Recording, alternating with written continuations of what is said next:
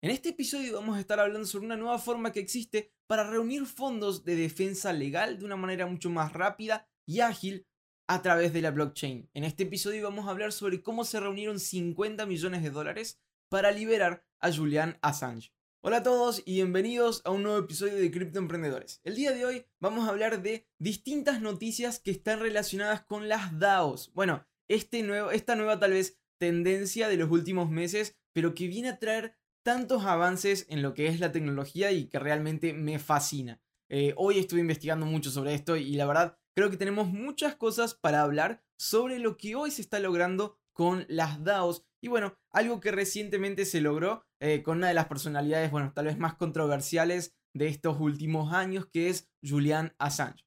Bueno, en este episodio no vamos a estar explicando en profundidad qué son las DAOs, para eso va a haber otro episodio de Cripto Emprendedores donde hablemos sobre eso en detalle y, bueno, podamos explicarlo con más tiempo, pero eh, para, para, facilitarlo y, bueno, para que sirva de contexto, una DAO es una organización autónoma descentralizada. Eh, bueno, eso es obviamente en español, en inglés sería Decentralized Autonomous Organizations, por eso da DAO. Eh, básicamente son comunidades en las que personas depositan dinero y reciben tokens. ¿Para qué? Para tener poder de decisión sobre lo que se va a hacer con ese fondo eh, común que, bueno, miles de personas o centenas de personas pueden traer allí.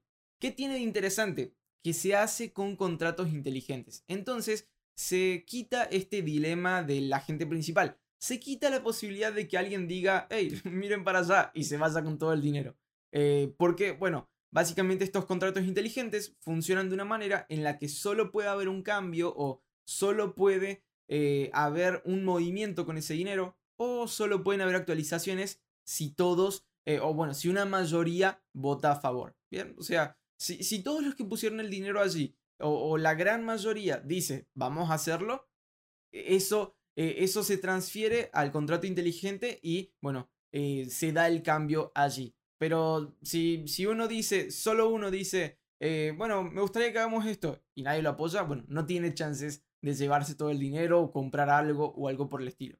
Las DAOs, bueno, son eh, la verdad un, un, avance de la tecnología blockchain, realmente vienen a funcionar para logros bien interesantes. Hace, hace pocos meses se hizo una DAO para comprar una copia de la constitución de Estados Unidos. Cosas así como muy locas, pero bueno, eh, creo que era más para probar un punto que otra cosa. Las DAO se pueden utilizar para eh, hacer adquisiciones en grupo o también eh, unirse por una causa en común, que es lo que se está haciendo hoy con, eh, bueno, la, causa y el intento de liberación de Julian Assange, esta persona que, bueno, creó Wikileaks y hizo varias cosas que, que hoy está preso y que lo quieren condenar a cadena perpetua por delitos de espionaje con Estados Unidos y, muchas cosas más. No estamos para hablar sobre ese tema, no estamos para ponernos políticos en este podcast, pero bueno, algo interesante y sobre lo cual quiero hacer este episodio es lo que sucedió pensando en Julian Assange.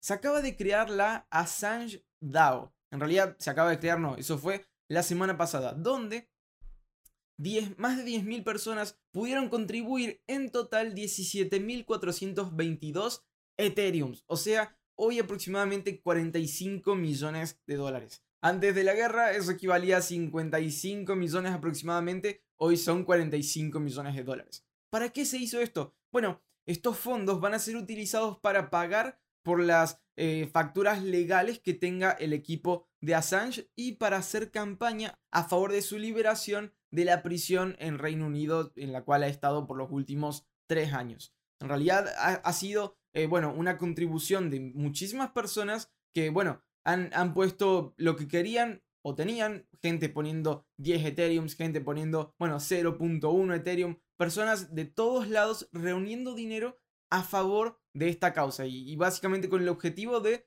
poder liberar a Julian Assange y que sea de vuelta una persona libre.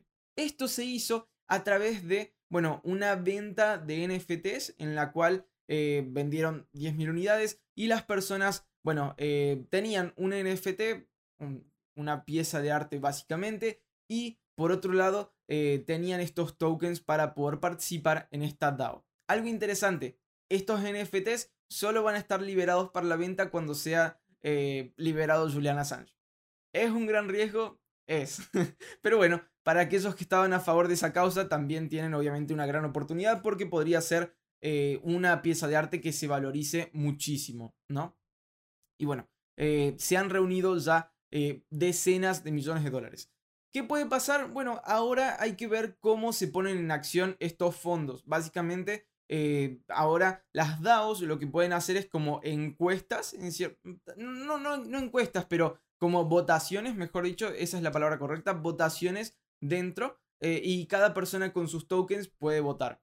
Para, hacer, para, trabajar con estos tokens eh, no necesariamente hay que mover dinero, o sea, en realidad son, son tokens sin valor que, se utilizan para hacer un voto allí en una plataforma digital. Bien, bueno, eh, algo, algo interesante sobre las DAOs. Las Islas Marshall eh, ya reconocieron a las DAOs como entidades legales. O sea, vos podrías poner una, una DAO allí y, bueno, legalizarla, ¿no? Tenerla allí. Otra, otra más, se han creado DAOs para comprar equipos de fútbol americano. Se creó eh, la, DAO, DAO, Broncos, que básicamente quiere eh, comprar este equipo de la NFL que ahora está a la venta por 4 billones de dólares. Obviamente, cada persona que participa, que participa en eso va a ser dueña de una parte de ese club de fútbol americano y después lo que podrán hacer es eh, tomar decisiones en conjunto sobre qué hacer. Entonces, por ejemplo, entiendo, porque todavía no, no, no hay muchos detalles, pero lo que se podría hacer es vamos a contratar a este o a este como director técnico, vamos a tener a tal persona o tal otra. Y, bueno, si eso se puede, eh, sería tal vez uno de los movimientos más interesantes hasta ahora. Otra noticia de DAOs, las leyendas del Manchester United, Gary Neville, Paul Scholes y Ryan Giggs, jugadores legendarios, eh, se unieron a una DAO eh, orientada al fútbol. Básicamente, un grupo que ahora invierte en startups allí. Este es otro caso de uso que pueden tener las DAOs. Tener ahí dinero compartido que se utilice y que todo el mundo pueda votar qué hacer con él. Eh, está bien interesante. Si, si no podés hacer grandes cosas con tu dinero, bueno, eh, intentar allí participar de grupos donde puedas trabajar con, dinero de los demás con un mismo sentido, con una misma intención de allí hacer buenas inversiones.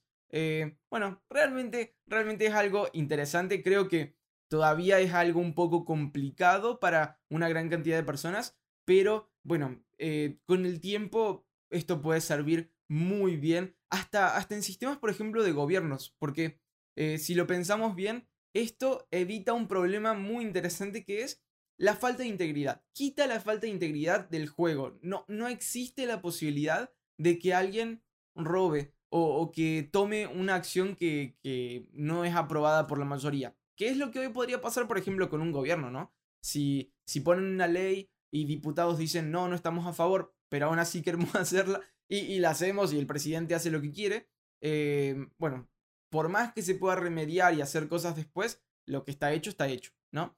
Eh, acá las DAOs quitan la posibilidad de que eso exista.